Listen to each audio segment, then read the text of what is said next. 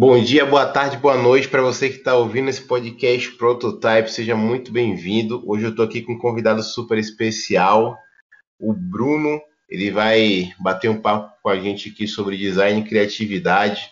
O cara tem 27 anos, é formado em design de produto pela Universidade Federal de Fluminense, no Rio de Janeiro, pós-graduado em marketing digital e tem muitas outras coisas que ele quer compartilhar aqui com a gente informação e também em experiência. O cara já tem oito anos aí no mercado e tem muito a agregar nesse papo aqui com a gente. Bom dia, Bruno. Como é que você tá? Tudo certo, cara? Beleza? Bom dia, Diogo. Beleza? Tudo certo. Beleza, cara. Eu vi que você tem uma, uma, uma página no Instagram, cara, que tem quase 10k. Tem uma galera que engaja bem com você lá. Tem muitos posts muito legais, você grava uns reels massa, é, bem intuitivo, bem instrutivo. Como é que surgiu essa ideia de você estar tá hoje no Instagram aí? Bom dia, Diogo. Então, é, a página do Instagram está chegando a 10, né? Agora no momento. E tem a no YouTube também, que já está com 47 mil, basicamente. Caraca. A do YouTube né, é um pouco. Ela é a principal, né? Mas aí no Instagram acaba sendo uma paralela. O conteúdo acaba não sendo o mesmo, o mesmo conteúdo, a gente cria nos dois ali. Muito legal, velho, muito legal.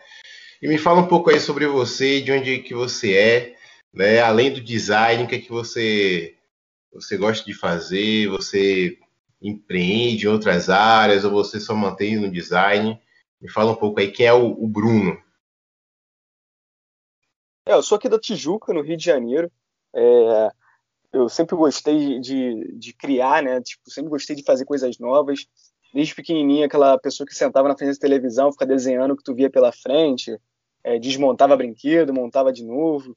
E nisso é, eu acabei caindo no design por acaso, né? Não foi uma coisa que eu sempre quis fazer, pelo contrário, até acho que até vestibular aí eu estava perdidinho, né? nem sabia o que era design e descobri na vida, assim, na própria escola, mesmo no, no terceiro ano. Eu nem sabia que existia essa profissão. Caraca, você tá praticamente igual a mim. Eu saí do ensino médio sem saber o que fazer, eu tinha biologia na mente, psicologia, tantos outros cursos que não tinha nada a ver com design, e eu acabei caindo pelo fato de gostar muito de cinema, de arte, de desenhar também. Acabei, foi por acaso, assim. Mas você não fez design gráfico, você for, se formou em design de produto, não é isso? Maneiro, Diogo. Então, na verdade, é, eu, como eu disse, né, foi muito confuso. Eu, eu fiz vestibular para várias coisas, cara. É, meu foco principal era arquitetura, não era design na época. E, uh, e, e, educação física que não tem nada a ver. Aí, mas é porque eu sempre gostei de esporte, sempre gostei de criar, então estava meio dividido do que eu queria para minha vida, né? Sim. E uh, acabou que eu não passei para arquitetura, passei para educação física, cheguei a me matricular é, na UERJ aqui no Rio de Janeiro também. Aí acabei que depois eu soube que passei em desenho industrial na UF. Só que na UF só tinha produto e eu não sabia que tinha essa diferença. Talvez por conhecer pouco sobre a área mesmo. E quando eu entrei que eu descobri que era só produto. Só que quando eu tinha 15 anos de idade, mais ou menos, é, eu tinha, como esse negócio de, de, criar e tal, eu tinha entrado num curso de computação gráfica. Porque eu queria criar jogo, eu queria criar filme, alguma coisa do tipo. Porque foi naquele lançamento Toy Story, Shrek, né, naquela época. Sim. E tava bombando a animação 3D e eu tava doido para criar alguma coisa. Então eu acabei que eu fiz três anos de curso e eu fiz desenho industrial também por isso, porque eu falei, pô, vou juntar o útil ao agradável, né? Já fiz três anos de curso, acho que vai me ajudar. E nisso eu acabei entrando em produto sem querer. E descobri lá coisas nada a ver, né? Cheguei a montar móvel, fazer luminária, coisas que eu imaginava que ia acontecer. Muito bacana, velho, muito bacana. Dessa área de design de produto, você atuou ainda por muito tempo nela ou você já foi para o design gráfico? Porque eu vi que a sua seu Instagram, não vi seu YouTube, mas já tem 47 mil, cara, muita gente que já te ouve. Hein? E você fala muito mais de mídias sociais, né? Você fala muito mais de design gráfico mesmo, de peças gráficas. É, mas você continua atuando por algum tempo ainda no design de produto? É, na verdade, é, o design de produto ele é, um, ele é muito fechado aqui no Rio de Janeiro, no Brasil como um todo, assim. É, ele tem mercado, mas ainda é um mercado muito restrito, né? É difícil a gente chegar. É, ainda tem um material muito complicado para tu chegar, estudar e tal, porque ainda há muito material em inglês, é, é, é, uma, é um ramo mais complexo, muito mais nichado. Então acaba que as pessoas que fazem design, né, né tanto interior como design de produto, design de moda, às vezes cai muito para o gráfico, que é, um, é uma área muito mais ampla, né? Então, na verdade, eu comecei no gráfico porque eu precisava de um estágio na faculdade e eu acabei caindo numa agência, é, uma agência não, desculpa, num proje um projeto social dentro da universidade, que era um hortoviveiro de biologia, não tem nada a ver, fazer site, cara, tipo, é, e, e, na época eu fazia, eu fazia site por causa do curso de computação gráfica. E nisso eu fui me, me, apaixonando pelo, pelo gráfico mais ainda, eu já gostava, né, porque eu adorava mexer em programa, eu sempre fui aqueles cara meio rato de programa. Sim. E e aí fui entrando no gráfico. Aí fui dali fui para agência, fui para gráfica e foi. Aí quando eu vi já estava no gráfico já, não tinha como mais. Você falou aí que é um rato de programa, né, velho? Eu acho que todo design tem uma pitadinha de nerd, assim, de querer descobrir as coisas, de fuçar e de mexer, encontrar software e novidade. Eu acho que todo design tem essa pontinha no, no tech, assim. O cara quer inovar, ele quer pegar umas coisas de último, do último momento e utilizar. Eu acho que isso é muito bacana e isso até ajuda um pouco na, no processo criativo, né? Mas vem cá, velho, fora do design, o que é que você mais gosta de fazer assim? Eu, por exemplo, sou um cinéfilo de carteirinha, eu assisto muito filme, já assisti, devo ter assistido mais de mil filmes pela minha conta. Eu acho que muito mais que isso, e muitos filmes já repeti, e o cinema me influencia muito na minha maneira de criar, né? E você, assim, fora do design, na sua vida mesmo pessoal, o que, é que você tem como um hobby, assim, que você gosta muito de fazer? Eu acho que eu tô como você, assim, eu também eu sou apaixonado por cinema. Hoje em dia, eu acho que na pandemia, uma das coisas que eu mais senti falta foi o cinema, assim, nessa quarentena. Sim, é eu ia quase todo final de semana, cara, gastava um bom dinheiro com o cinema. Eu ficava até. acho que meu gasto mensal maior era cinema, assim. Porque pra mim é diferente, cara. Tu chegar numa sala, aquele telão, o Sim. efeito é totalmente diferente do que assistir em casa. Uma experiência, né? Com certeza. E fora cinema, eu, eu, eu, sou praieiro, adoro, adoro praia. Eu jogava vôlei de praia, até o motivo de eu escolher educação física também, né? Na época. Então eu sempre fui cara da, da, área criativa e sempre gostei muito de esporte também, mas focado mais em vôlei, assim. Sempre fui apaixonado por vôlei. Por mais que eu seja baixo, eu não, eu, eu não caminhei no vôlei por isso. sempre, fui, sempre fui levantador, mas aquele jogador amador era mais para brincar final de semana mesmo. Ah, mas aí a galera respeita, todo mundo joga junto, não tem essa, né, velho? Com certeza. A gente é zoado pelo tamanho, mas a gente acostuma. Você acha que esse seu sua vida fora do design, é, no cinema e no vôlei, nos esportes, você acha que isso influencia a forma como você faz design? Você acha que isso ajuda você a construir, a criar? Com certeza, cara. É, eu acho que assim, tem, tem, muita gente que entra no design e acha que ah, design é criatividade, ou eu não sou criativo, eu não, eu não tenho esse dom, né? Porque muita gente tende a achar que design é um dom, tipo, a arte é um dom. E não é, né? A maioria das vezes é você é muito treino, prática, e também é muita referência que você pega ao seu redor. E eu sempre fui um cara que gostava de multidisciplinaridade, tá ligado? Sempre gostei de acompanhar várias coisas diferentes.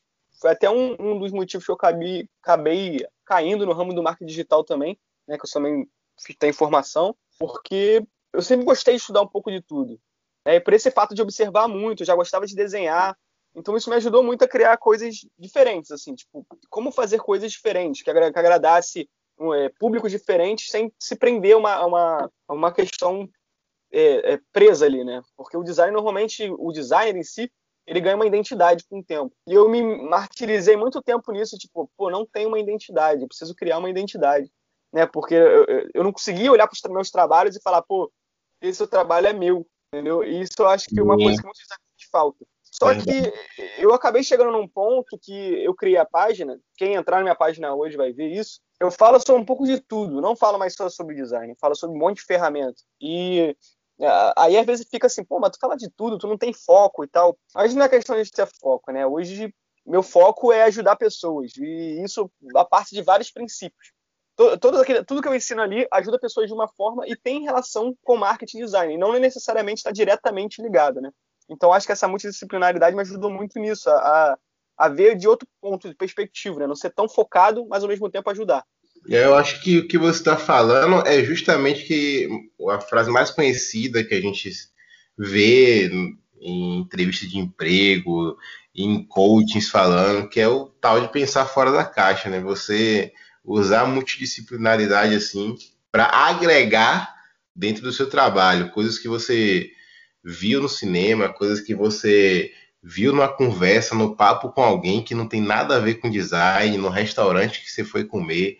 E eu acho que um toque de quem é designer ou quem trabalha com comunicação é uma pessoa que vai ser muito observadora. E você tocou num ponto que é a chave desse podcast aqui, que eu vou bater nessa tecla até o fim. Até enquanto a gente estiver aqui na Terra, eu vou estar falando sobre isso. Porque, cara, criatividade não é inspirativo somente. Também tem o, o lado inspirativo de você ter uns insights, de acho que a lâmpadazinha acender em cima da sua cabeça. Mas eu vejo histórias, por exemplo, de músicos que compõem músicas em quatro, cinco meses. Os caras trabalham naquilo de fato. E eu não lembro quem, quem foi, se foi o Tom Jobim, que ele falou que passou seis meses criando uma música só. E até hoje a gente fala dele. Então, esses materiais, essa, esses projetos que a gente envolve mais tempo, se dedica e tem, tira um pouco do lado inspirativo e coloca nosso esforço, eu acho que isso vale a pena. Eu antes pensava que não valia.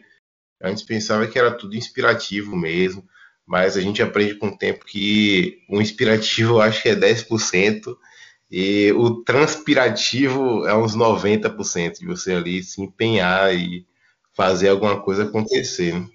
Não, é, é, é, aquela, até aquela frase, se não me engano, é daquele biólogo, né? Acho que é Lavoisier o nome dele. Que é, é, nada se cria, tudo se transforma, né? A gente tem essa, essa, esse negócio de achar que é, ah, ser criativo é criar algo. E a maioria das vezes a gente não cria. A gente né, observa tudo ao nosso redor e na nossa mente a gente acaba criando algo novo a partir de várias coisas que já existem. Né? A gente, e, e às vezes eu vejo que o designer tem muita obrigação de sentir obrigado de criar algo novo. Né? O que é ser novo, né? Às vezes o novo não é novo, o novo é, é, é algo modificado a partir de algo que já existia. Por exemplo, sei lá, alguma, vou, vou, vou, vou, voltar um pouco à área de produto aqui, para ficar um pouco mais fácil de entender o que eu estou querendo dizer. Mas, por exemplo, o tanque de lavar roupa ele já existia, mas o que, que chegou na máquina de lavar, sabe? Não tem como a máquina de uhum. lavar ter existido sem antes ter pensado no tanque, sabe? São pequenas coisas que a gente é, vê como aprimorar e chegar naquele ponto final, né? Eu acho que o design é muito isso também, seja gráfico, produto ou qualquer área. A gente vê referências, a gente vem e fala, cara, essa, essa ideia aqui seria muito boa e se eu incrementasse dessa forma, e se eu modificasse desse outro jeito. Exatamente. Eu acho que é interessante, né, da gente ser criativo nesse sentido. E, esse, e essa percepção que eu acho que vai tornando a gente mais criativo. É, eu tenho uma, um, um, negócio que eu lembro, eu lembro até hoje, na minha adolescência, logo quando eu comecei a estagiar, eu conheci um grafiteiro aqui no Rio de Janeiro, é, é Meme o nome dele, é, e eu, eu, cara, eu adorava as pinturas dele, era uma parada abstrata, muito maneira. E eu achava que ele desenhava muito bem. Eu conversei com ele e ele falou, cara, eu não sei desenhar. E eu falei assim, pô, como assim? Eu acho absurdo seus desenhos. Ele, ele chegava assim, não, mas eu só sei desenhar isso. Esse é meu estilo de desenho. Mas ele, eu, ele era muito observador, ele observava tudo e, e, botava aquilo nos desenhos dele, da forma que ele sabia fazer. Só que eu achava aquilo absurdo. O desenho dele era muito maneiro. Era aqueles traço próprio dele. E como eu já vi gente também que sabe desenhar pra caramba e, sa e sabia criar e tal, mas às vezes era meio perdido nas ideias, entendeu? Tipo, não sabia o que, o que sair dali. Então eu vi o que é, é a questão da prática e o foco, né? O que, que transforma ali naquele meio. E a criatividade é muito isso, né? Muito prática e teoria, andando em paralelo, assim. E uma coisa que você falou é, um pouco antes é sobre a identidade, né? Você percebeu a necessidade de criar uma identidade para você, foi criado. E hoje você fala sobre várias áreas da comunicação, marketing, design, ferramentas que você pode usar. E tudo isso que você falou está dentro de uma identidade e de um propósito. O seu propósito é ajudar pessoas nessa área. E o, talvez o propósito do grafiteiro era deixar uma mensagem, não era ser esteticamente maravilhoso, talvez, apesar de você ter achado muito bonito. E o design hoje tem esse compromisso que não foi de antes, de tempos atrás, né? Esse compromisso de tem que ser esteticamente maravilhoso. Mas quem diz que tem que você tem que achar bonito tudo que você faz, né? Eu acho que o belo é muito relativo. Tem algum filósofo que diz isso, que o belo é você que define, é o seu olhar que diz que é belo. É, tem coisas pra gente que é bonito e para outro não é tão bonito. Tem coisas que eu gosto de comer e você não vai gostar de comer. Então, o belo tem muito a ver com gosto. Mas o propósito da coisa né, não tem a ver com gosto. Você quer ajudar pessoas através do marketing, do, do design, da comunicação, e isso não tem gosto. É algo palpável, é um propósito palpável. Então, eu vejo também muitas, muitos artistas de rua, por exemplo, que os caras eles têm uma mensagem para passar de a, através de preconceito, né, racial, é, fala muito sobre as músicas que os caras cantam, de poesias que eles fazem no ônibus, né, no metrô, o pessoal se apresenta para falar de igualdade racial, para falar é, de muitos outros temas abordados no meio da pandemia, de usar máscara. Então, parece que não tem uma ideia, parece que não tem uma identidade, mas o propósito firma essa identidade, né? Então, deixar um pouco esse compromisso com a estética de lado e focar mais no propósito de por que eu estou aqui, né? por que essa marca existe, por que eu tenho que fazer esse tipo de logo, essas coisas que marcam as pessoas, né? É, eu, eu, acho que o que você falou aí, que a gente pode tirar também, que é muito importante, isso eu aprendi na faculdade, tem umas referências famosas que falam também. É, vou pegar uma frase do Jobs que eu acho que é mais fácil, né, do Steve Jobs que é aquela frase, é, é design é função, não forma. Exato. E muita gente às vezes não entende isso. O, por quê? É, é, ah, mas como assim não forma? Design não tem estética? A questão não é essa, a questão é que o, o design, primeiro ele parte de uma necessidade, primeiro ele parte de um problema. E, de, e a forma é uma das consequências dessa, da melhoria dessa necessidade, né? de solução, da solução que você vai dar para aquilo. E foi o que você falou, o que, que é bonito? Né? Bonito é muito, depende de quem vê. Eu posso, o que eu acho bonito, às vezes você não acha bonito. Né? É, o, que difere, o que difere um designer de um artista, né? Eu acho que pode ser os dois, mas a, a diferença é porque a arte ela, ela, pode ter um propósito ou não. Agora o design ele tem que ter propósito. É, em algum momento ele tem que ter propósito. Aquilo ali tem que ter uma, um mínimo propósito, entendeu? De, de nem que seja fazer uma conscientização, mas é, senão talvez seja arte, vamos dizer assim. Eu, por exemplo, eu sou eu, eu eu sempre gostei de mexer com artes plásticas também. Às vezes faço arte por arte, não tem motivo de eu querer fazer. É simplesmente Sim. uma arte. É, assim. Mas também tem a parte de design, né? Tipo, por exemplo, eu já criei um, um, produto na faculdade, que foi até TCC, né, na verdade, que era um projeto de reabilitação de pessoas autistas.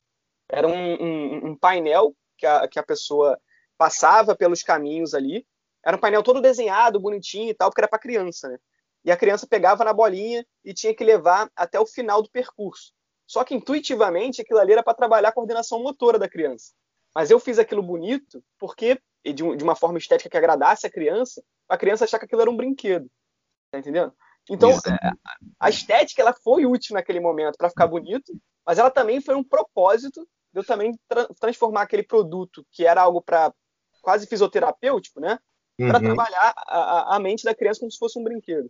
Então a gente tem muito que brincar isso no design, né? Eu sempre cito o produto porque o produto é um pouco mais fácil de visualizar. Sim. Você falou do logo, mas o, o, logo também é isso, né? Tipo, qual o propósito? O logo tem que passar uma identidade, o logo tem que passar a essência da marca, ela tem que passar várias questões, não é simplesmente um símbolo, né?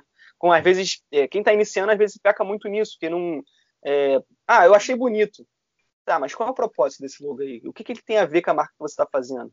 Por isso que a gente sempre tem aquela apresentação, né, bonitona, a gente explica de várias formas diferentes, a gente quer trazer a essência da marca, a gente quer convencer o cara que está ali por trás da marca. Né?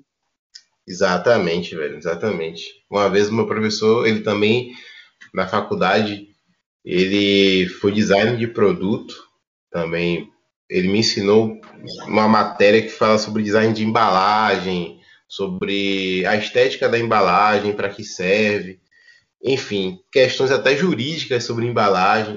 Muito bacana a aula que eu tive, nunca esqueço dessa disciplina, foi muito, muito boa mesmo.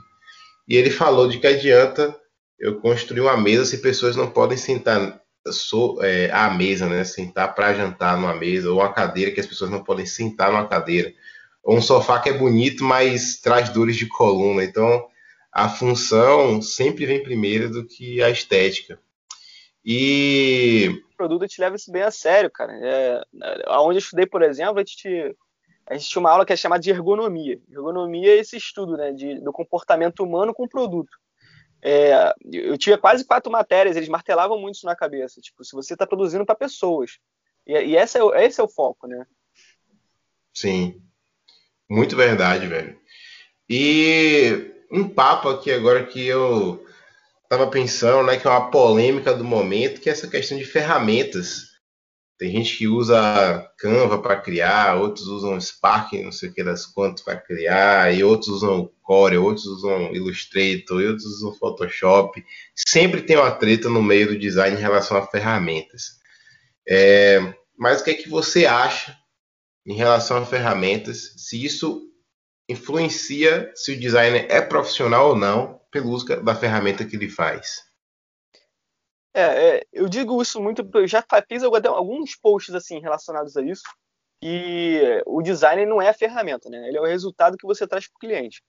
É, eu acho que as pessoas elas pecam muitas vezes em, achar isso, né? Eu entendo que é, você trabalhar com Photoshop de uma maneira é, sabendo o que você está fazendo, você consegue entregar algo muito mais trabalhado que no Canva. Tá? Mas, por exemplo, se você tem um conhecimento de ambos, mas você tem conhecimento de design em si, você consegue entregar um trabalho tão bom no Canva como no Photoshop ou até no Paint. Isso aí não quer dizer nada. Né? O, que, o, que, vale é o resultado final. É, eu conheço pessoas que sabem mexer em Photoshop e entregam, às vezes, um pior do que um resultado que eu conheço de pessoas que me entregam no Canva. Entendeu? Eu já vi isso várias vezes. Mas é, a questão não é o saber mexer, né? A questão é como você entrega. É, você agrada o seu cliente daquela forma? Entendeu? Óbvio que vai, pode ter aquelas discrepâncias, né? Por exemplo, se a gente quiser entrar numa questão mais técnica, ah, eu quero fazer uma máscara, eu quero fazer sei lá o que, talvez no Canva seja mais difícil do que fazer no Photoshop. Não que seja impossível, mas a questão é, às vezes peca nessa, nesse direcionamento. Mas o resultado, nada difere. O que difere ali, para mim, é o resultado final que o design entrega. Não interessa para onde ele fez. O cliente não quer saber onde ele fez. Ele quer saber o resultado final. Exatamente, velho. Eu abri uma caixa de perguntas ontem no meu Instagram e mandaram assim: sou social media e trabalho no Canva. É, isso, meu cliente fica muito satisfeito, algo desse tipo assim. Eu falei, justamente, velho, justamente, seu cliente tem que ficar satisfeito. Se você está trabalhando para outra pessoa e você está fazendo um trabalho no Photoshop demorando duas horas para fazer um post e seu cliente não está satisfeito, para que então, né? Se o cara queria algo mais simples, talvez algo que não dependesse tanto do seu tempo. Eu acho que. É, engraçado, né? Isso é engraçado Sim. porque a gente acaba. É, a nossa área em si parece que o design gráfico é uma obrigação você saber mexer em programas de Adobe, né? Tipo, sim. É, só que não é. é. Isso aí foi uma coisa que acaba sendo estipulada porque, sim, é os programas principais da área e eu também amo todos e mexo em todos. Mas é, isso a gente não pode tratar como obrigação, a gente tem que ver realmente o resultado. Às vezes eu fico até surpreso com uns, uns trabalhos que eu vejo tu acha que, pô, o cara fez no Photoshop, sei lá o que, o cara fez no Paint, cara. Eu penso, caraca, como assim? Exatamente. E já aconteceu, entendeu? Já aconteceu. Claro que eu vou chegar pro cara, pô, se você estudasse Photoshop, você chega muito mais longe. Isso eu, com certeza, não tenho dúvida disso. Mas a gente tem que ter essa percepção de fora, né? A questão principal, eu acho, é, por exemplo, ah, eu tenho um violão de 50 reais que eu comprei no mercado, assim, né? Tem alguns mercados que umas redes que você pode comprar um violão lá dentro, assim, vende de tudo. Comprei um violão, chego em casa eu vou tocar e o violão não é bom. Realmente ele tem várias limitações. Mas se eu entrego esse mesmo violão na mão de um violonista clássico, profissional, o cara já estudou 18 anos da vida dele para tocar um violão, o som vai sair muito diferente, porque não sou eu, Pô, não é o violão, sou eu. Habilidade que eu não tenho, entendeu? Então, se eu estou fazendo no Core, no Canva, no Illustrator, e eu sei as limitações de cada software, até onde eu posso ir, e eu sei o conceito que eu quero aplicar, eu acho que isso leva a pessoa para um nível mais alto, porque assim, no dia que meu Illustrator der um pau no meu computador e eu tiver o Paint lá, eu consigo me virar, entendeu? Então, é isso que o, o jeitinho brasileiro devia ser desse jeito, né? Não, eu mesmo, eu, por exemplo, vou viajar agora, né? Feriado, que é, acho que é nacional, não sei. É, lá vou criar alguma coisa, devo postar um vídeo, alguma coisa. Pode ter certeza que a capa que eu vou fazer ali vai ser do Canva. Eu não, eu não vou, eu não tô com computador, não vou estar com o notebook lá. E a gente se vira, cara. Não, tem essa, né? Não vou dizer que é a ferramenta que eu opto, né? Que é a minha melhor ferramenta, que eu, eu gosto muito do Photoshop também. Só que é, é, o, que, é o que a gente tem para aquele momento, é o que, é que, a gente trabalha com isso. A dica que eu dou é para quem está começando assim, pô, o cara trabalha com Canva, é, ele manda muito bem no Canva. Mas se ele quer se especializar na área, se ele quer se tornar um profissional cada vez melhor, eu indico ele dar uma estudada em Photoshop, né? indico ele dar uma estudada no Illustrator, porque vale a pena o cara se aperfeiçoar. Mas martirizar dizendo, ah, quem, quem não mexe em Photoshop, ou quem usa Canva não é designer, ou não entrega, pô, isso aí é a maior falácia do século XXI. é verdade, velho, é verdade. Isso aí é polêmica de gente chata. E vem cá, velho, a gente tá nesse momento ainda de pandemia, algumas restrições, como é que anda aí no Rio? É, as restrições ainda estão em alta de circulação, teve lockdown, tá sem lockdown, como é que tá acontecendo aí as coisas na sua região? É, no momento a gente está podendo sair de máscara, né? É, aí cada um faz do seu jeito. Apesar de ter essas restrições, a gente vê muita gente fora da restrição também, infelizmente. É, eu desde que eu entrei né, nessa pandemia, eu acabei me dedicando muito à página. A página ela foi criada na pandemia, né? Foi criada em abril do ano passado, porque foi o momento que eu vi que eu teria mais tempo e eu aprendi, é, peguei essa, esse tempo vazio, né? Para transformar em algo produtivo que eu já queria fazer há muito tempo. Eu não tinha tempo para isso. E hum. eu comecei a botar em prática. E hoje ela chegou a essa proporção. E agora é uma parada que eu quero levar para minha vida, né? Uma coisa que eu sempre quis fazer e deu certo. Tá dando certo. Então, tá sendo bom porque acaba distraindo, né? E ao mesmo tempo eu evito sair. Hoje em dia eu só saio para ver minha noiva mesmo. É, não tô encontrando ninguém. Porque eu acho que é a consciência de cada um, né? Eu acho que independente do lugar que a gente está, a gente está num momento difícil do nosso país, a gente tem que é, infelizmente é mundial, não tem muito o que fazer. Muito bacana, velho. Você ter falado que criou a página justamente em meio à pandemia e muitos negócios surgiram na pandemia pela necessidade também e pelo tempo que a pessoa percebeu que não ia ter o que fazer. E ela falou: agora eu vou ter que dar o meu jeito aqui, eu vou usar o que eu tenho, minhas habilidades que eu construí com o tempo e fazer alguma coisa acontecer, principalmente no digital. Muitas, eu vi que 70% das novas empresas de 2019 para cá, 70% delas foi dentro da pandemia. Então, antes da pandemia, poucas empresas eram, foram criadas, principalmente MEI, micro, microempreendedor individual, né? pessoas de pequenas empresas ali de cinco funcionários, três funcionários, que deu um boom assim na época da pandemia, principalmente na questão de comunicação, porque o pessoal tem a facilidade de trabalhar home office, você com o seu notebook e um, uma internet, você consegue fazer muita coisa já. Isso é uma facilidade muito boa do design, né? O cara pode viajar para Nova York, continuar trabalhando aqui para o Brasil.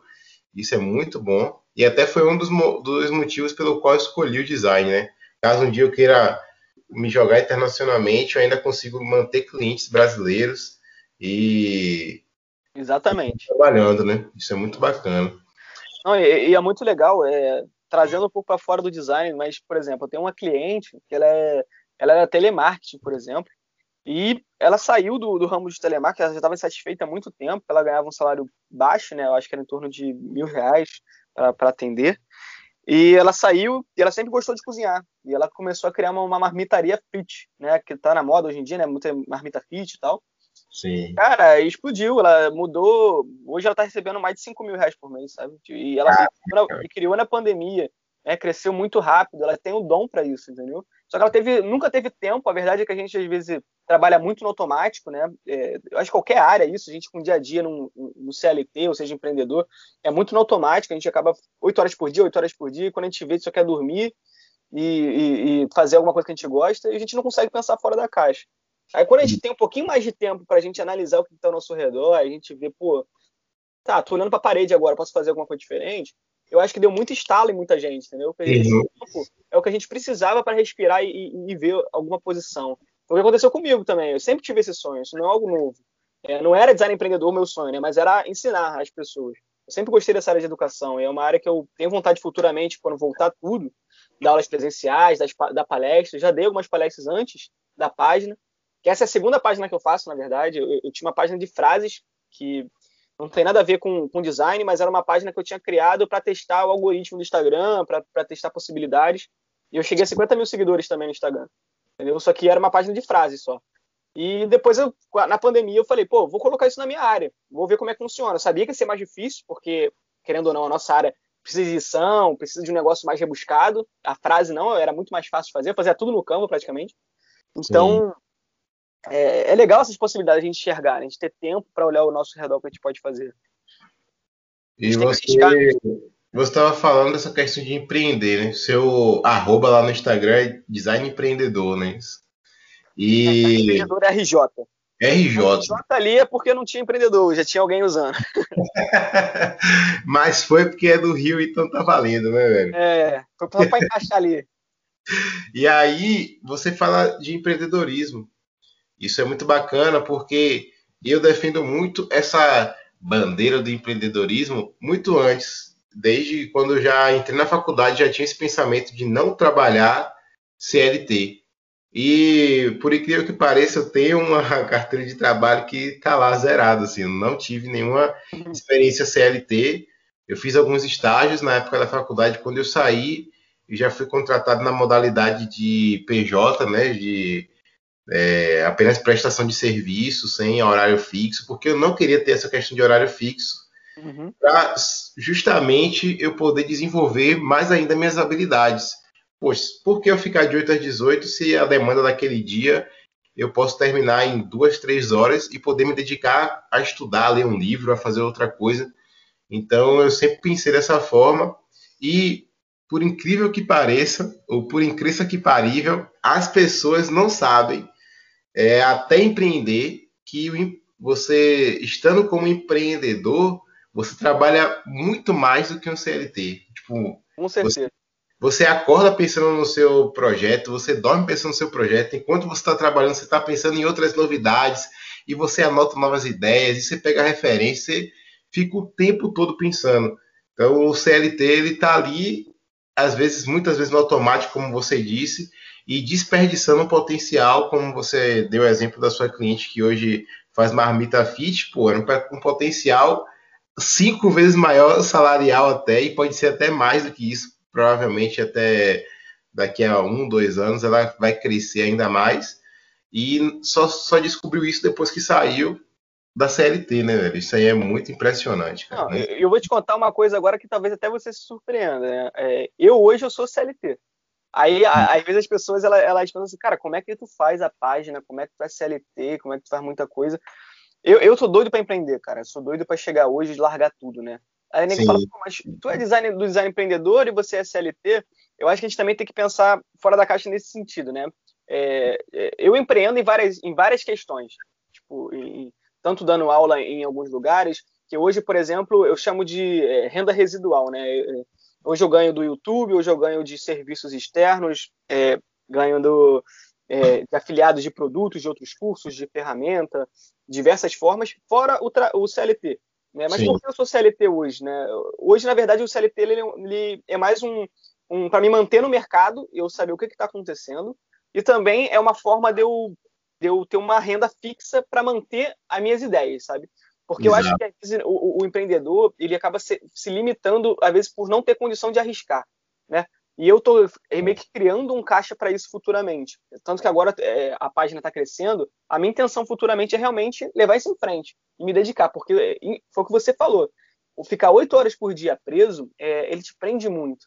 Para você ter noção, é, até foi, até foi muito interessante você tocar nesse ponto, porque eu pedi demissão ultimamente para vir para a minha antiga empresa, que é uma empresa menor. Antes dessa antiga, dessa minha empresa menor que eu trabalhando, eu trabalhava na Americanas.com, que eu acho que todo mundo conhece.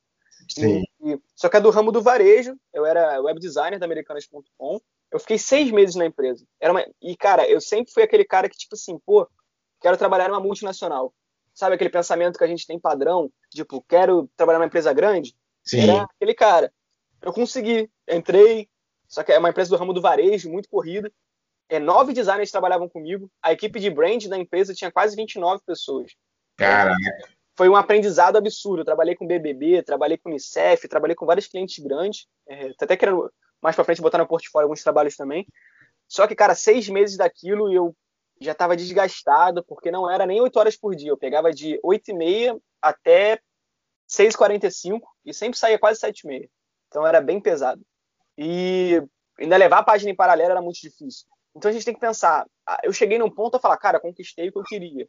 E depois, em seis meses, eu, eu vi para mim que o que eu queria não era o que eu queria. Tá entendendo? Eu descobri, eu precisei provar para mim que não era aquilo que era bom que eu queria no futuro. E a é. página ela me ajudou a pensar nisso também, entendeu? E, e, e a gente tem medo, né? Porque a, a, o CLT ele dá uma segurança. Então essa segurança te faz pensar que, ah, cara, não vou empreender não, é, é, medo, é, não vou ter uma, um seguro, algo do tipo. Então é algo que a gente tem que pensar sempre, tipo, tá, mas até que ponto você tem que se prender? Você tem como também empreender em paralelo e, a um certo ponto, tentar, quando começar as coisas dar certo, vai, sai, sai da caixa, tu vê que dá para sair. A gente tem, essa coragem é muito importante, né? Sim. Hoje eu tenho um, um colega que falou que ainda é CLT e, pô, que você seja abençoado, sortudo, de ter muitos e muitos mais clientes fixos para você poder ter essa flexibilidade, né? Mas essa questão de CLT, um, um colega meu, ele já tem família, tem filho, e hoje ele é CLT, porém ele já tem outras cinco é, microempresas rodando simultaneamente. Então ele meio que pegou cinco cartelas de bingo e tá vendo o que, que vai dar certo mais rápido para ele poder sair do CLT e simplesmente se manter através desses projetos. É então, isso.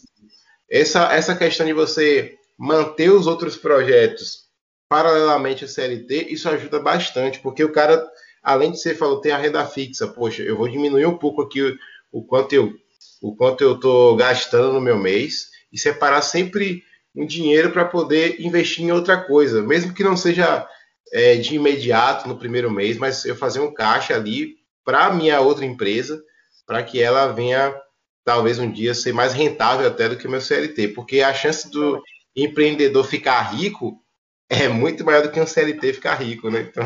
Exatamente. Não, eu, eu até falo, né? Minha noiva às vezes me pergunta, cara, por que você não larga? Por que você não, não, não vai mais longe? Eu acho assim, a gente está num tá num momento delicado, né? Que é a pandemia, estamos num momento que é, que é, difícil mesmo, a gente sabe isso tudo.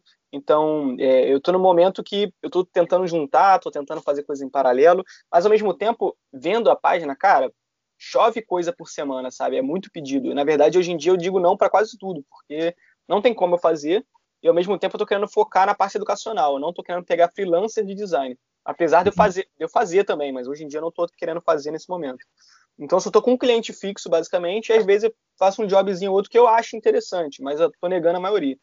Né? Mas uma coisa que eu acho legal para as pessoas que terem, querem criar página, querem ser uma autoridade digital, né, nesse sentido, é que, cara, quando você cria uma página, quando você mostra o que você sabe, seja trabalho, seja ensinando, seja fazer o que você for, as coisas vão vir até você. Você vira autoridade no assunto. E, cara, é, eu, tô chegando a 10 mil no Instagram, mas eu, eu recebo cerca de 10 mensagens por semana me pedindo serviços diferentes. Eu já imaginei várias vezes, se eu aceitasse cada serviço desse, eu já ganharia fácil a mesma quantidade ou mais do que eu ganho no CLT, entende? Então, é, eu acho que é isso que a gente tem que pensar também, porque é possível. Né? Eu acho que muita gente tem medo, mas não tem que ter medo, é, é realmente um risco. Né?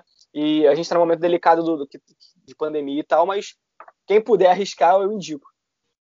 Sim. E você tem muito mais know-how para falar sobre isso, desse, sobre esse assunto de, de autoridade digital. E eu estou chegando nos mil seguidores. Você está chegando nos 10 mil seguidores. Mas ontem eu já tive uma reunião com outro possível cliente. E eu recebo mensagens de clientes, vamos botar assim, que eu recebo três por semana, mensagens de possíveis clientes, né? Chama de leads, de pessoas que entram em contato com você para saber, pô, esse projeto aqui você consegue fazer? Então, esse, o povo fica perguntando para mim, vale a pena investir no, no digital? Cara, você não está perdendo muita coisa não não investir, ou você está perdendo muito não investindo no digital no caso. Você acaba certeza. É uma visibilidade, as pessoas estão te vendo ali, estão vendo o que você está fazendo, e você se torna autoridade, o cara fala, pô, se ele está ensinando, se ele está fazendo, se ele sabe é, dizer o que é isso, o que é aquilo, como faz isso, como faz aquilo, as pessoas olham para você e falam, pô, ele vai saber mexer no meu projeto, né? Como o pessoal diz, agir aqui nesse, nesse meu projeto. Então, Eu acho que é uma, uma boa ferramenta aí, fica a dica para todo mundo. Se você ainda é pequeno é, no Instagram, tem poucos seguidores, cara, investe, persevera, mantém aí determinado, estuda sobre marketing, né? Você falou que testa um pouco do algoritmo do Instagram, isso aí também faz todo sentido, né? De você poder alavancar a sua, sua audiência, ter mais engajamento. Então. Você falou várias coisas aí que eu achei super importante, assim, né? É, eu acho que eu acho que foi o Bill Gates que falava bem antigamente, do, antes dos anos 2000, ele falava quem não estiver na internet não vai existir. Ele já Sim. falava isso antes dos anos 2000. Né? Caramba. E a questão é essa mesmo, tipo, é aquela frase, né, cara? É, quem não é visto não é lembrado. É, você, se você publica trabalhos, é, as pessoas vão chegar em você de alguma forma ou de outra. Mas eu acho que assim, a gente não tem que se colocar pressão em relação a isso. Por exemplo, eu sei que minha, a minha página hoje, se eu aplicasse o que eu ensino para os outros, se eu aplicasse é, na prática tudo que eu gostaria de fazer, com com certeza hoje já estaria em torno de 40 mil, mais ou menos, que nem eu fiz com a outra. Mas é porque eu não faço isso? Porque a gente também tem que pensar a que preço você está fazendo isso. Tá entendendo? A gente precisa. Eu acho que o, o problema maior de quem entra no Instagram, ou entra nas redes sociais, ou em qualquer coisa, é querer um crescimento acelerado. Eu acho que todo mundo. A gente vê muito guru de marketing digital falando, né? faz isso, isso, isso, tu vai crescer muito, tu vai ganhar 10 mil seguidores em tanto tempo. Vai... Cara, não é isso que é importante.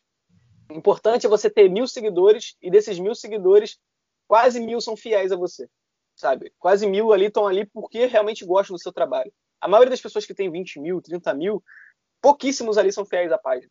Sabe? Porque é um, é um crescimento muito rápido, você não tem controle sobre aquilo, você não tem realmente um contato direto com seus clientes. E tem vários hacks que você pode fazer para para crescer, para aparecer para mais pessoas, né? Eu não estou dizendo que não são clientes reais, tá? É, eles são clientes reais. Só que a questão é, quando você faz isso tudo, você demanda muito tempo de si mesmo. Então, nesse momento, você é, é, usa muita constância, muita frequência, que é o que realmente precisa para o Instagram. Só que, ao mesmo tempo, é, a sua saúde mental está em dia para manter isso tudo. Né? Você está tendo é. tempo para pegar seus freelancers, você está tendo para sua vida pessoal. Porque se você passa muito tempo fazendo isso, você chega um momento que larga a página, larga tudo de mão, porque você não aguenta mais levar aquilo. É um fardo muito grande. Eu conheci várias pessoas que começaram na mesma época que eu comecei, né, no design empreendedor, na mesma área que eu, né, do design, e muitas hoje a página está abandonada, está parada, ninguém posta mais nada, porque e os caras eram muito mais ferozes que eu, assim, postando quase todos os dias. Então a gente também tem que limitar. Hoje eu posto de duas a três vezes por semana. Não é o que eu indico para os outros. Só que eu sei que é saudável para mim para manter essa rotina, entendeu? Então Sim. isso é muito importante, porque senão tu abandona. Então a gente tem que entender isso.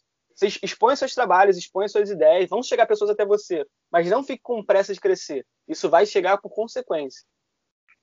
Isso é bacana, velho. Você ter falado isso, ainda mais nessa questão off, né? Todo mundo hoje está focando no ontem, que está ontem, que está no digital, tem que estar tá no Instagram, mas o off, você, sua casa, sua família, seu trabalho, né? Tudo isso tem que estar tá muito mais focado e firme do que até mesmo digital, porque eu acho que o digital hoje ele alavanca muito sua autoridade no que você faz. Porém, tem muita gente off que ganha muito mais dinheiro de quem tem 100 mil seguidores, entendeu? O cara tem 100, 200 mil seguidores, mas o cara off que não tem Instagram, às vezes tem, mas tem poucos seguidores, e tem aquela comunidade firme que acaba se transformando em, em é, futuros clientes ali que convertem, essa galera ganha às vezes muito mais dinheiro porque o outro é simplesmente uma pessoa que está em destaque, mas tem um baixo engajamento e não consegue. Então, essa, essa constância, tô, essas barreiras né, de serem rompidas. Eu vi uma, uma ilustração, assim, uma analogia que disse o avião, quando ele está subindo, né, alçando o voo, ele gasta quase, acho que não é um avião, mas não é um avião sim. O foguete, 80% do combustível dele é só no lançamento. E o avião é duas vezes do, do combustível dele, né? Quase mais de 50%, metade do, do combustível do avião é no lançamento também. Então, esse momento de você subir, você vai gastar muito mais tempo, esforço, perseverança e suor para você chegar lá. Mas quando você chegar lá, é, o povo diz, né? Você já chega, passou as camadas, as esferas, as estratosferas e passou do seu desses limites, né? Foi rompendo esses limites. Quando você chega lá em cima, é, só flutuar, né? Como o povo diz. Você está só mantendo a sua autoridade, você não tem tanto mais esforço para. Exatamente, falou tudo. E, e a gente vê isso na prática, né? Não só em páginas, como até no, no, próprio empreendedor, a gente, vê, a gente vê isso. O suor no início é muito grande, né? Cara, é muito difícil você sair dos 100 seguidores, é muito difícil você sair dos mil seguidores, porque ali tu tem que mostrar realmente quem você é, o que, que você faz, o cara te conhecer. Depois que você sai, o pessoal gosta do seu trabalho, você tem que manter aquilo tudo, né? Então tu não precisa também usar a mesma frequência, a mesma constância. Óbvio que se você usar, você vai crescer mais rápido. Eu conversei com vocês. Só que você fazendo o básico ali, você já está mantendo a sua audiência. E você vai continuar conquistando outras pessoas. Né? Mas a questão é, é, é realmente se respeitar e respeitar o processo. Sim. E eu até tinha anotado uma, uma pergunta aqui para fazer para você, né? Como é que as redes sociais mudaram a sua forma de fazer design? Eu acho que mudou de todo mundo, porque creio que o Instagram é, ele acelerou os processos. Hoje a gente não tem mais tempo de ficar uma hora, duas horas na tela do computador criando algo para o Instagram. É a piada do momento, é o meme do momento. A gente tem que criar e tem que postar o mais rápido possível para não sair do trend né, ajudar para você crescer e ter o seu engajamento também. Mas eu acho que mudou muito a nossa forma de fazer design. Hoje eu acho que é muito mais rápido, muito mais conciso, você não perde muito tempo fazendo artes mirabolantes assim. Para você, você sentiu que isso foi, foi uma verdade também? Sim, é, eu vejo pontos positivos e negativos né, né, né, nessas questões. Tá? Porque, por exemplo, eu trabalho com rede social na área do design já nesses oito anos, mais ou menos. Então, no início, é, não era tão é, procurado, mas ao mesmo tempo era um pouquinho mais valorizado. Hoje em dia, apesar da procura ser muito grande, com muito uma, a, a, demanda ela aumenta muito, mas também aumenta a oferta de tudo, né? Então existem muitos designers hoje em dia e existem designers e designers, né? Existem aqueles que cobram muito pouco e aqueles que cobram um preço alto, né? Óbvio que a, é a sua autoridade que também vai definir o seu preço, o seu valor no, no, dos projetos. E isso acho que afeta bastante. Mas, cara, a internet hoje não vive sem design. Né? É impossível tu fazer rede social sem design. Apesar que tu tire fotos e tal, pelo menos a estética ali atrai muito. É um dos principais pontos chaves de qualquer produto. Tá? Qualquer produto precisa de design, que é, é, precisa chamar atenção, precisa ter um marketing atrelado ali. Então, isso é muito importante, né? E eu acho que isso muda também a, a, a forma do design ver as coisas, porque também não é preciso só design, né? A gente, quando agora a gente publica qualquer coisa, é preciso estratégia. Né? E, e acaba com os designers, eles acabaram virando um pouco marqueteiros por por questão de influência, não por questão de, tipo, é, eles precisaram ser, né? Eles veem, o que acontece ao redor. Hoje o designer não faz só a arte. A maioria dos designers, tem muito designer que eu conheço que ele faz o conteúdo também. Eu não sei até que ponto isso é bom, mas, é, mas ao mesmo tempo é, a gente vê que a gente está virando um profissional mais completo, né? É, entregando mais do que deveria, entendeu? E eu não sei se, até que ponto isso é bom e é ruim. A gente tem que saber também é, validar isso tudo. Sim. Eu trabalho hoje numa, numa agência e eu né, tive, assim, o, o desprazer e o prazer ao mesmo tempo de fazer tudo isso.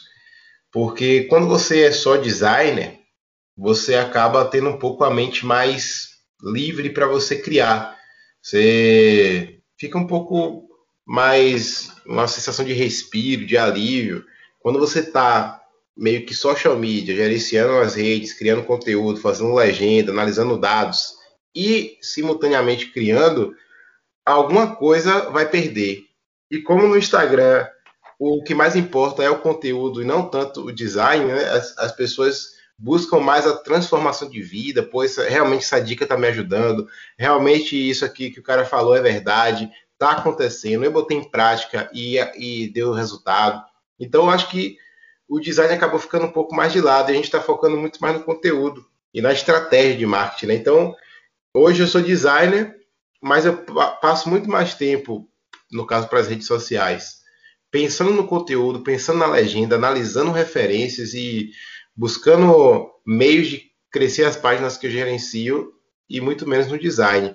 Mas, em contrapartida, existem alguns projetos pontuais como por exemplo de materiais para para clientes, para oferta, materiais comerciais, materiais institucionais que são um pouco mais robustos, que aí já é minha praia, que aí eu, como diz o outro, eu me lambuzo. É aquele momento em que eu fico feliz de passar ali horas criando um PDF interativo e, né, chamando a galera do audiovisual lá da, da agência para tirar umas fotos, fazer uns vídeos e agregar toda a identidade visual da empresa num PDF, o cliente recebe, fica, já tem aquela sensação de uau, caraca, que experiência bacana. Então, isso já me alegra um pouco. Só que eu não, não me alegro muito no cenário atual de design barra social media, barra tráfego, barra tudo. É, eu não, não me alegro muito nessa multiforme. Acaba que uma hora eu acho que a gente vai virar um pato, assim, né? Hoje. É, na, eu sinto, eu sinto que, que na verdade, o, a, a, a, o trabalho em si, principalmente quando é empresa, assim, é, eles estão pecando muito nisso tudo, né? Talvez é, querendo abusar de um profissional, né? Exato. Eu sinto muito isso. É, talvez, que é pagando pouco e fazendo muito, né? A maioria das vezes está rolando muito isso aí. Graças a Deus, tipo, a empresa que eu trabalho, eu sou só designer, eu não faço nada além disso. Foi um dos motivos de eu voltar para ela também, porque eu só faço peça, o, conteúdo, a, o pessoal de conteúdo já me envia tudo, o briefing, tudo formuladinho, eles que falam com o cliente. E eu só faço realmente a arte. É, claro, dou ideias junto, leio, tipo, pô, essa forma não é melhor, vamos fazer de outro jeito e tal. Que eu acho que isso faz parte do nosso, da nossa. Que design, como a gente conversou, não é arte, né? A gente tem um conceito por trás. Então é bom a gente participar disso. Mas realmente foi o que você falou. Se você faz tudo, não tem como você entregar bem tudo. É impossível, porque a rede social é muito rápida. Então, ah, entrega tantos posts por dia, tantos clientes, tanto sei lá o quê. Quando você vê, cara, é, é, vira Fordismo, né? A gente não, não pensa. Então a gente tem que pensar a partir do momento, tipo, até que ponto é bom, até que ponto é ruim. Quanto, eu, já, eu já neguei várias vagas de emprego, né? Tipo, deixei de participar de processos seletivos por esse fator, porque quando eu começava a ler assim, ah, eu quero um designer que mexe em Photoshop, Illustrator e tal. Aí chegava embaixo, noções de copy, língua portuguesa de, sei lá o que, lá, inglês avançado, lá, começava com um monte de descrição, que hoje a maioria das vagas tem, né? Eu fico assim, cara, ele quer um faz tudo, ele não quer um design. Exato. E a gente tem que ter essa percepção. Quem começa passa muito por isso, porque normalmente são empresas menores que pegam pessoas assim, faz tudo, né? Porque não tem condição de pagar outros funcionários. Mas quando a empresa é um pouquinho maior, a tendência é pegar um pouquinho mais é segregado. Então, no começo, a gente acaba pendendo um pouco disso. Já passei por isso também. Eu já, eu já, trabalhei numa agência que era só de designer, era só designer que fazia tudo. E a gente sente a diferença, né? É grotesca a diferença. Então, é, e o mercado está cada vez assim, né? Achando que é, isso vai acontecer cada vez mais. Antigamente já acontecia, mas era em outro sentido. Por exemplo, eu quero um designer gráfico que mexe em HTML. Quem nunca já passou por isso? Cara, Sim. toda vaga pede HTML. O cara que é web diz, cara, HTML é função de programador, não é designer. É bom a gente ter noção. É, eu, por exemplo, mexo, mexo em HTML, só que é noção, não é, não é fazer código, né? E, exato, e eles querem que você seja programador também. Então tem muita coisa errada, né? Hoje o audiovisual também se mexe muito com design. Eu quero um, um motion designer que também faz peça de social media, que então, então o cara é tudo. Né? Hoje eu também faço motion, como eu falei, é interessante a gente saber, é interessante a gente fazer, mas pegar uma vaga que faz tudo, realmente muito complicado. Eu acho que o foco deve ser em fazer uma coisa. Você faz muito bem uma coisa, porém você tem conhecimento de todas as áreas para poder você também sentar num brainstorming, numa reunião e falar, cara, eu não acho que deve, deve ser desse jeito, tem que, eu acho que a gente pode pensar dessa forma, porque você já trabalhou, já sentiu um pouco da equipe trabalhando em conjunto e percebeu as dificuldades, então Acho que desse jeito é muito melhor. Agora eu estou mais tendendo a ser um, um analista de dados para redes sociais, assim, mais marketing do que design. Porque agora entrou um outro design na minha equipe e eu estou passando mais as peças gráficas para ele e faço mais direção de arte, assim, para manter a identidade visual, né, para ter um cuidado maior em relação a tamanho das coisas dentro da arte, né? As fotos e tal. Então já tem um gridzinho preparado, eu só fico ali meio que dirigindo, acho que o melhor seria isso, essa cor e tal. Então, eu estou tendendo agora mais para deixar o design de lado e ir para o marketing, porque felizmente ou infelizmente, não sei até que ponto é bom, que nem você falou, né? Mas hoje todo designer vai precisar ser um pouco de marketing. Eu acho que toda pessoa vai ter um pouco de marketing dentro dela para ela ir para o Instagram. A pessoa que faz marmita fit, né? O designer, o artista gráfico, o cara que é. e é importante, né, a gente ressaltar também que o que você falou não vale só para o design, não. É, várias áreas estão passando por isso. né? Porque por essa a gente estar tá vivendo rede social, pô, o cara ele tem uma rede social, mas ele trabalha com direito, ele, se ele trabalha com rede social, ele vai ter que trabalhar com marketing também, tá entendendo? Exato, velho, exato. E, às vezes com design também, mesmo não sendo design, porque não, não tem um designer, porque não tem dinheiro para contratar, isso está acontecendo em várias áreas. Várias áreas. Minha esposa, ela é confeiteira. E a gente tem um Instagram de doceria, da, da nossa doceria, e ela agora também está aprendendo sobre marketing, né? A gente tem tem um curso que a gente adquiriu de marketing digital para aprender noções sobre isso, porque é necessário. Eu não vou conseguir dar todo o apoio suficiente para ela crescer e ela vai ter que né, se desembolar, se desfazer, se desenrolar para poder crescer o Instagram dela. Então, além dela ser a pessoa que faz os doces, ela também é a pessoa que vai tirar as fotos dos doces. Mas aí tem que ter uma boa iluminação. A gente tem ring light hoje aqui, a gente tem lugares para tirar foto. Né? Além de tirar foto, vai ter que postar qual, qual legenda vai colocar. Vamos pesquisar. Então, tudo isso aí transformou todos os profissionais em profissional barra marketing, um pouco assim, né? Eu achei interessante. Não, dou, dou, dou até uma dica para você, né? Eu tenho um, um, um, cliente que ele é de hamburgueria, né? E muitas vezes ele me cobrava, ah, cara, mas eu preciso fazer arte, eu não consigo postar. O cara não tinha tempo para nada, né? não tinha condição de pagar um designer por fora. Ele fazia, ele fez só identidade visual comigo. Uhum. E eu uhum. falei para ele, cara, é, os seus clientes ele querem o quê? Porque eles te seguem. Você é uma hamburgueria. Ele quer ver aquele hambúrguer bonitão, mano. Aquele hambúrguer que dá água na boca. Ele quer comer. Ele quer ver o que tem. Esquece arte, irmão. É foto é. bonita. É filtro. E mete no, na, na, rede social. E faz uma boa legenda. Acabou. Às vezes eu acho que também as pessoas se prendem muito a se obrigar, tipo, ah, não, no Instagram tem que ter arte. Cara, Instagram é uma rede social. A rede, qual é a função da rede social? Você socializar com as pessoas. Caraca, você falou tudo. Entendeu? Então, se você tem uma doceria, por exemplo, cara, a tua mulher tá fazendo os doces, tira o, faz o, o playoff ali, né? Grava um pouquinho dela fazendo, tira foto do, do, do, dos produtos dela, e aos poucos vai soltando, vai, vai explicando como é que é, e as pessoas vão chegar. Agora, o cara às vezes prende o conteúdo todo, né? Porque não tem conteúdo para postar, e porque quer fazer uma arte irada, né? Então, até que ponto a arte irada é mais importante do que você postar coisas legais? Só que são, não, não tem uma arte rebuscada. E eu continuo achando que nesse, nesse ramo, assim, né, de comida alimentícia, principalmente, a, aparência do produto é muito mais importante do que, a, do que uma arte. Ah, até fica melhor. Né? Às vezes botar, tipo, ah, um fundo, preço e tal. Cara, esquece essa parada. Bota a foto ali, é, bonitona do teu produto. Quem tiver interessado vai perguntar, ou você bota o seu preço ali na descrição, né, na legenda. Enfim, eu acho que a gente também tem que abrir um pouco a, a mente em relação a isso. Às vezes não se prender tanto ao convencional. A, acho que a palavra que eu definiria assim hoje em dia, a, a rede social, o Instagram, é autenticidade. As pessoas estão procurando essa autenticidade, né? As pessoas estão procurando os seus erros, os seus acertos, o que você faz de bom, o que você faz de ruim. Eu não gosto disso, eu gosto daquilo, seus valores, seus princípios. Ah, aí tem gente que fala, mas se eu me posicionar, se eu fizer dessa forma, tem gente que vai me deixar de seguir. Mas que deixe de seguir, alguém vai querer seguir você, entendeu? Pelo jeito que você é ah, mas eu não falo tão bem, mas do jeito que você fala, alguém vai gostar de você, entendeu? Então... É melhor ter seguidores da forma que você acredita do que ter seguidores que pensam diferente de você. Exato, velho, exato. Você só vai atrair mais haters pra sua página. Exatamente. Óbvio, tem, tem os limites, né? Por exemplo, é, é, eu não falo muito sobre política né, no, no, meu, na minha página, porque é uma parada que eu acho que não tem nada a ver eu falar. Não quer dizer exato. que eu não goste. É, falo no meu pessoal, beleza, na página e tal. Teve uma vez que eu publiquei né, um, um post lá é, vou até falar aqui, pode dar até polêmica, não dá, que era um, um, uma identidade visual que deram para a pandemia, é, era meio anti-bolsonarista, né, vamos dizer assim.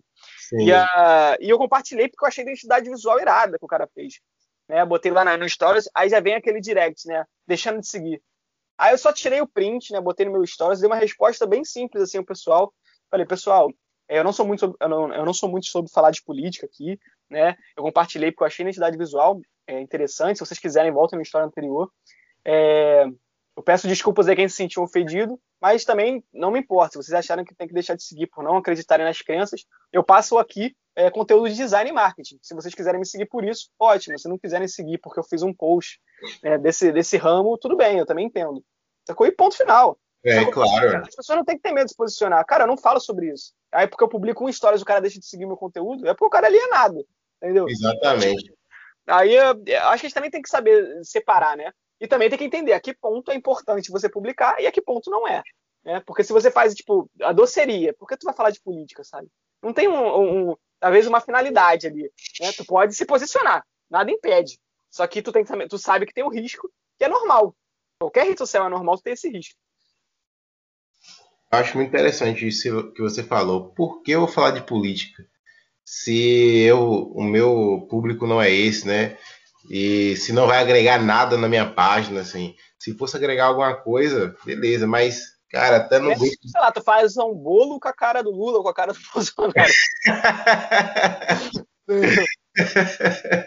Imagina que polêmica, velho. Meu Pô, Deus. Aniversário do PT, aniversário do, do PSN.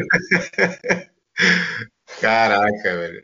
Eu, eu, assim, me posiciono em relação às minhas crenças, aos meus valores na minha rede social, né? Eu sou cristão e eu trabalho também nas mídias sociais da minha igreja e faço outros projetos também. Eu me posiciono dessa forma, aos valores que eu acredito, mas também, tipo assim, ah, o cara não quer me seguir porque eu sou cristão, aí o problema é dele, tá ligado? Não tenho nada a ver com isso, porque alguém vai querer me seguir justamente porque eu sou um designer e sou cristão, entendeu? Alguém tá querendo se inspirar em mim, falar, caraca, eu também pensei nisso, entrar nessa é uma área. que cresceu muito, cara, por incrível que pareça, né? Eu vejo nas redes sociais assim, é designer cristãos, assim, eu vejo muita página de arte para igreja. Exato.